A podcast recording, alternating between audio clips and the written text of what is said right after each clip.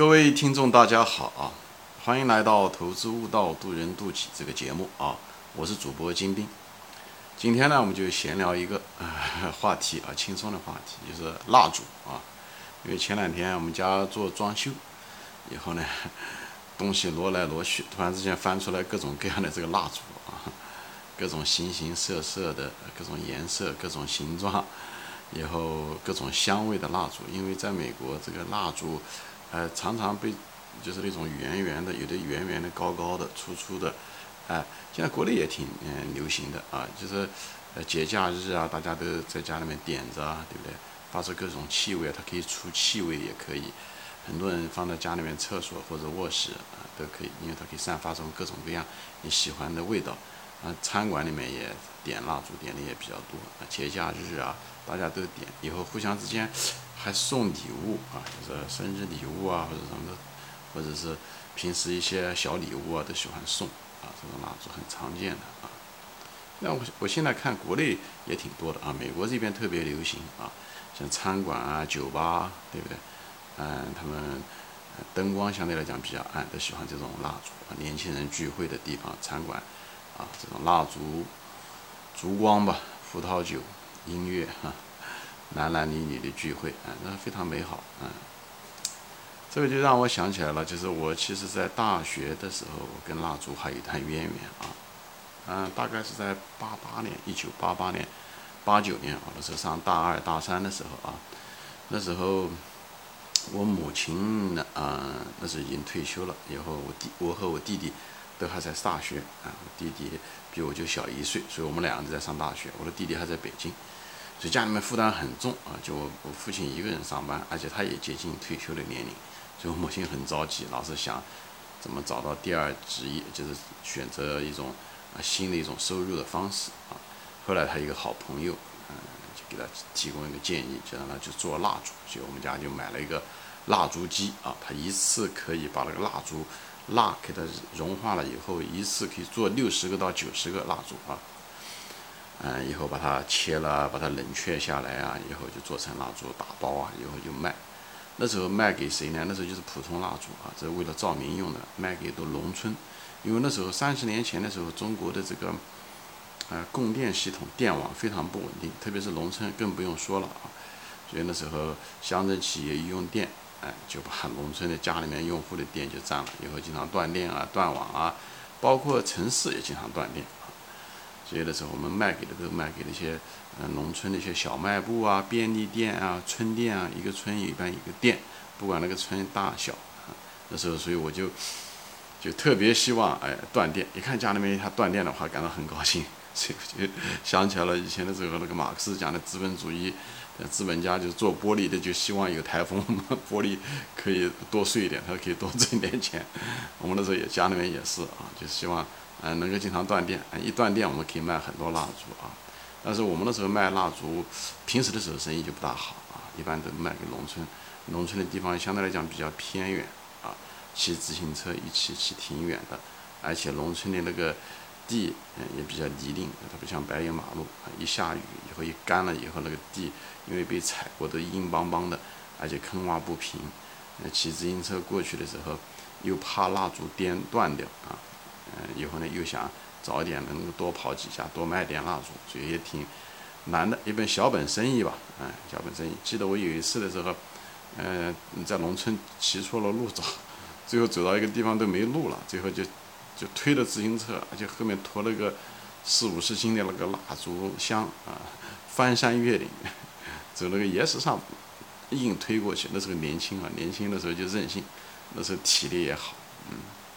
那时候记得。我母亲还找了一个熟人，然后那位那位熟人是在那个工商管理局，就那时候在农村，他们就到那些附近去收，又是工商又是税收，以后就是，所以他认识这些所有的这些农村村店的店主啊，就是，所以呢，这样子的话，我卖蜡烛生意也好一点，他们都怕这个税收的人，所以呢，去的时候呢，那老头人非常和善的一个人，这个税收人员，但是有他这层关系。我蜡烛呢，相对来讲，人家也买他的面子，所以我们蜡烛也卖的要好一点。三十多年前的事了，但是蜡烛的生意还不错，挺好的。嗯，每根蜡烛的成本大概是八九分钱一支啊，但我们能卖能卖个一毛五、一毛六啊啊，甚至还更高。哎，那时候毛利率大概也有至少大概有百分之四十左右啊。所以在大学的时候，嗯，就靠这个卖这个蜡烛吧，然后挣了很多钱。的时候我们上大学不用交学费，但是生活费还得交，吃饭啊、买书啊、哎哎玩啊这些东西啊都需要这个钱。哎，所以那个蜡烛，这个很不起眼的一个东西，最后养活了我跟我弟，嗯，度过了我们家的嗯最后一道难关。嗯，所以。那时候大大概我的时候因为是学化学，我当时看到说做这个蜡烛，我觉得就可以改进啊。我说，当时我是因为我本科学的是化学嘛，我觉得时候就是想把它改进，给它把蜡烛里面添一点香料，添一点颜色，让蜡烛更好看啊。中国的那个嗯红白喜事的时候，就是洞房花烛夜那个蜡烛是红颜色的，但是我的时候就想做各不同的各种各样的颜色，以后呢就嗯加上各种各样的香料。这样的可以卖给那些一些聚会啊，对吧？Party 啊用，哎，家庭高档家庭也可以用。以后到美国来了以后，才发现美国就有。因为我当时在国内的时候找这方面资料就非常少，因为国内没有这方面的产品。以后我到处找就找不到，那时候也没有互联网，所以，嗯，如果是，哎，我如果当时的时候我说不出国的话，我可能会做这个蜡烛生意啊，就是把这个蜡烛做的高端的，嗯，让它脱离那种照明功能，而是那种更。有气氛，就像现在餐馆、酒吧用的这个礼物性的那个呃蜡烛一样。也许呢，不说过，也许他真成了中国的蜡烛大王了啊！开玩笑啊，这就是对我就是突然之间想起来了这个蜡烛的事情，想起了我三十多年前做蜡烛的这个小笔小本生意吧，哎的事情，那时候记得好清楚。家里面，我们家住在四层，也是最顶层，上面那个。房顶都是平的，所以夏天晒起来的时候，家里面很热很炕啊，很炕。以后呢，还得要做蜡烛，蜡烛机本身要用那种火把，那种大火把那个煤气火把这个蜡烛要融化掉，以后融化了以后那种高温，以后再倒到蜡烛机里面，所以家里面更热。所以我每次做的时候，跟我母亲都是满头大汗啊。我在家里面就穿一个三角裤跑来跑去的，以后过一会儿就拿那个凉水。在身上浇一遍啊，这样的话可以降温，很辛苦，但是赚钱也很快乐。虽然是小本生意，所以这个蜡烛就突然之间想起来，我小的时候，小学的时候，大家不知道现在国内说不说啊？就是像教师啊，就是像蜡烛一样的燃烧了自己，照亮了他人。嗯，我做这个节目呢，我也觉得，呃，我的初衷也是这样的，但不是燃燃烧了自己啊，我觉得。呃，我很快乐，就是，呃，我自己也是一个蜡烛，就作为一个蜡烛，我就是那种很快乐的可以点亮另一支蜡烛啊。那个点亮另一支蜡烛的时候，每个人镜头前的朋友、有缘人啊，都可以通过我这个节目明白，呃，增加吧，增加投资的认识，明白人生之道，这是我想知道的。就是我其实只是起起了个点亮的作用，嗯，最后燃烧是靠你自己，因为蜡烛之所以能够燃烧。是因为他自己有这个蜡，有这个能量的物质基础，那个点亮只是我的一瞬间，对我来讲只是举手之劳，就像做这个视频，我花十五分钟时间坐在面前，哎，就说一遍而已。那么放在嗯油管上也好，放在喜马拉雅上面，对吧？这样的话每个人都可以看得到，所以对我来讲成本是很低的啊，我也花不了多少时间。但是呢，每个人呢受益不一样，这就取决于你的这个天生来的悟性啊。其实每个人都是本身具足的，就像那个蜡烛的蜡一样的，它本身就有那个物质基础。我只是起到了这个点亮的一个作用，好吧？其实人生啊也好，各个方面也好，像我觉得每个人啊，就是我们的身体，说白了，直立行走，其实就像一个生物蜡烛一样，对不对？但是我们通过我们这个生物蜡烛的点燃，通过各种各样的活动，对不对？通通过我们的言行，我们通过我们的这种。活动产生能量，传递爱，来，嗯，改变这个世界，影响着这个世界，让世界再多一丝，嗯，美好吧，多一丝光明，嗯，这不是我觉得是非常有意思的一件事情。就是每个人都是本身具足的，我就希望镜头前的每个人都觉得，其实你每个人都有。你之所以听到我这节目有感动，实际上更多的是你内心里面已经具有了那个东西。我有的时候只是。嗯，说白了就是有点捅破了个窗户纸的那种感觉，好吧？但是，嗯，所以而且蜡烛也不像，我不赞同那种想法，就燃烧了自己，嗯，叫什么，照亮他人，好像是。呃，此小彼长的一种过程，我不认为。我认为就是就是那个蜡烛吧，对不对？从蜡烛的角度来说，如果你从那种分离心啊，你认为从蜡烛的角度来说，你是觉得哦，它好像就是消失了啊，它其实它根本就没有消失。你如果从分离性的角度，它确实是消失了，因为它也没消失啊，它它燃烧了以后变成了二氧化碳，对不对？二氧化碳又成了植物的食物，对不对？以后将来又会